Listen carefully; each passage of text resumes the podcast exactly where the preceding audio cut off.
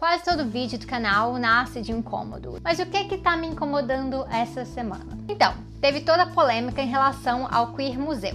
Foi uma polêmica que pôs na cadeira de ouvinte o tempo todo e ainda tô aprendendo muita coisa. E agora essa notícia da repatologização da homossexualidade. Lembrando que identidades trans até hoje são patologizadas e fazem parte do CID.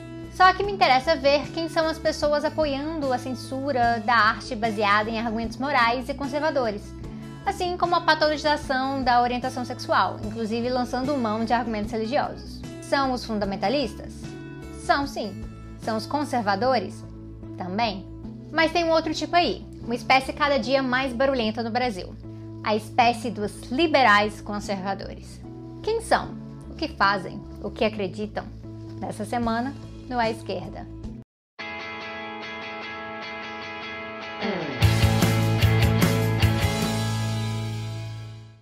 Vídeo com esse tema faz adentrar mares perigosos, ou de gente chata e irritante mesmo. Quando é assim, eu gosto de me anteceder as sugestões de leitura que vão me fazer. Vou me indicar uns liberais do YouTube, ou de movimento de direita, especialmente aqueles com liberal no nome. Ótimo, porque é dessa galera que eu vou falar. O próprio Instituto Liberal no Brasil tem artigos que argumentam que existem vários conservadorismos e vários liberalismos. Eu concordo. Assim como existem várias esquerdas moderada, radical, revolucionária, transformistas, marxistas, anarquista. Uhum. Apesar de que tem anarquista que não gosta de se enquadrar como esquerda em si, mas lutando com a esquerda. Essa é discussão para outro dia, tá bom? Enfim, eles gostam de falar que somos tudo uma esquerda só. Por isso, como eu já disse antes, produzem uma ideia do lulopetismo comunista. Tem comunista no PT? Tem sim.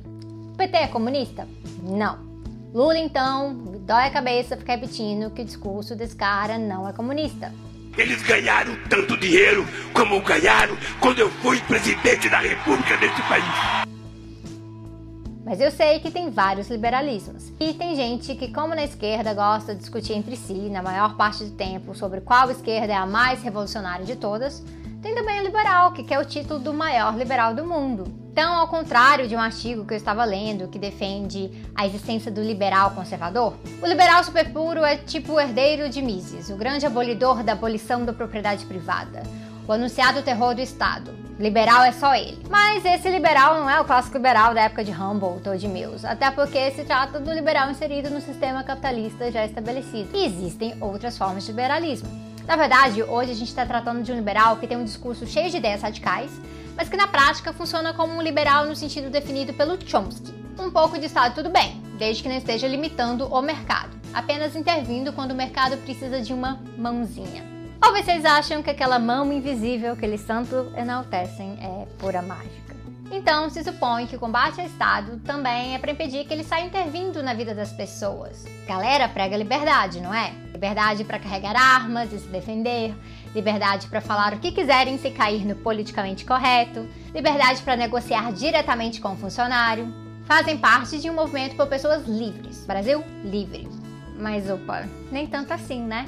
Porque aborto não pode, nem exercer sua orientação sexual livremente nem assumir sua identidade de gênero e vê-la reconhecida, nem falar de Marx na sala de aula se você for professor de sociologia, nem fazer crítica através da arte. Tem um liberalismo que não se baseia na proibição e na censura, e que acha tudo isso uma cruzada absurda. Inclusive, citaria um artigo aqui de uma mulher liberal que diz que ser liberal não é gostar de todas as escolhas das pessoas, mas entender que não é porque eu não as aprovo que eu tenho o direito de proibi-las. Olha, dá até para dialogar com isso, né? Então, por que tem movimento que se diz liberal raiz fazendo justamente o contrário? É que para o liberal conservador, tudo isso faz sentido.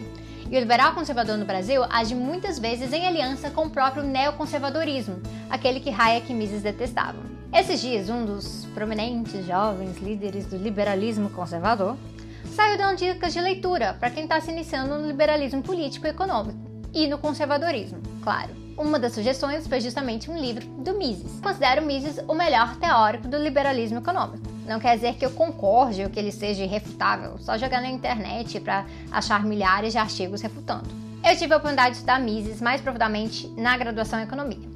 E mesmo considerando que ele era adepto de algum conservadorismo, eu não o colocaria como parte do que o Mercure define como liberalismo conservador. E que espécie é essa de liberalismo conservador? É uma espécie utilitária, Mercure coloca. Ele cita o juiz James Stephen como um exemplo dessa espécie, um entusiasta do Código Penal que começou amando Mills e terminou frustrado. Acabou argumentando que era a força e não a liberdade que regia a vida social. Daí, uma luz sobre por que os liberais conservadores são tão punitivistas e por que é ruim que a esquerda também seja. Outro tipo de liberal conservador é o nacionalista. Se você fechar os olhos, já dá para ouvir o hino nacional e um monte de gente de verde e amarelo.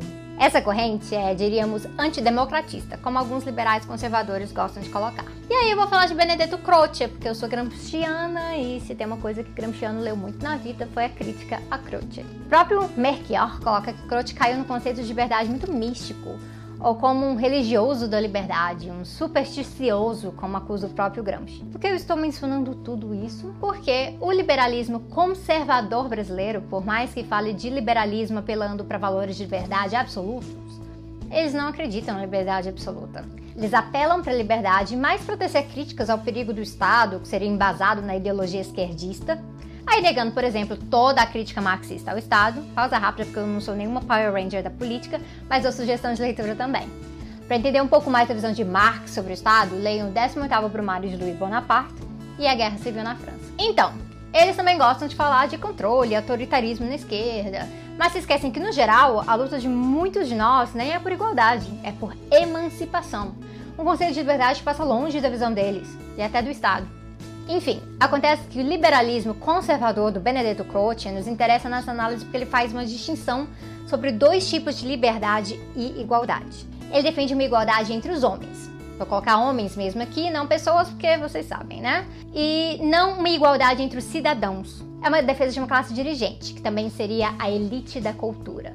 E é esse raciocínio que permite que liberais conservadores defendam algumas liberdades de lá e outras imposições opressoras de cá. É o que ajuda a sustentar que o homem de bem possa carregar armas pela vida, ao mesmo tempo que o aborto seja proibido e criminalizado, colocando vidas de mulheres em risco. É o raciocínio que os permite defender a proibição de conteúdo crítico nas escolas, mas ficam indignados quando o movimento negro denuncia o racismo de muitos deles nas redes. Trata-se de um grupo que defende o liberalismo econômico, mas um conservadorismo moral e político. Suas influências são sim Burke, Hayek, Mises.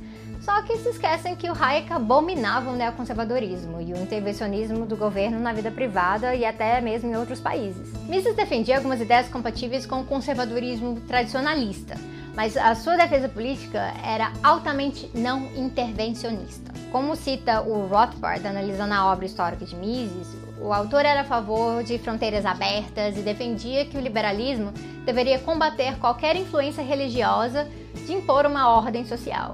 Então seria estranho que aqueles que promovem uma aliança entre o liberalismo e o conservadorismo acabem de fato criando uma ponte entre os liberais e os neoconservadores no Brasil? Talvez não. O André Guimarães Augusto, em um artigo explorando o que está por trás do mais Mises menos Marx, até revela que havia uma simpatia de Mises com o fascismo.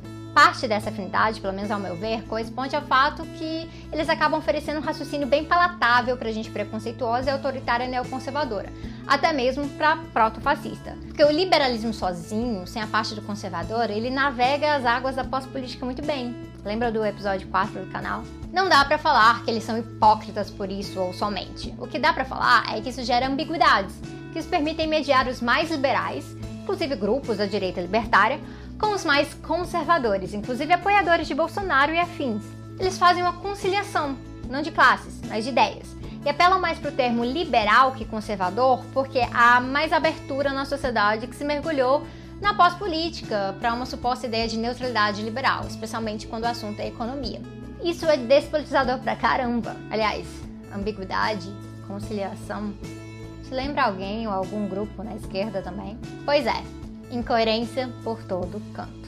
E se tem uma coisa que eu gosto de investigar aqui no canal, é incoerência. Eu queria agradecer o apoio de todo mundo que curte, comenta e compartilha. O apoio da galera lá no Apoia-se também, porque não tá fácil a produção do canal e o autossustento independente é uma via muito importante para coerência. Um grande obrigado também pro Demian Mello, que me ajudou com algumas referências e correções do meu raciocínio para esse vídeo. E eu quero inaugurar uma coisa aqui. No final de todo vídeo agora eu vou indicar um outro vídeo de um outro canal, especialmente fazendo intervenções à esquerda. A primeira indicação é pro vídeo do Jones Manuel sobre marxismo cultural. Confere lá e até semana que vem.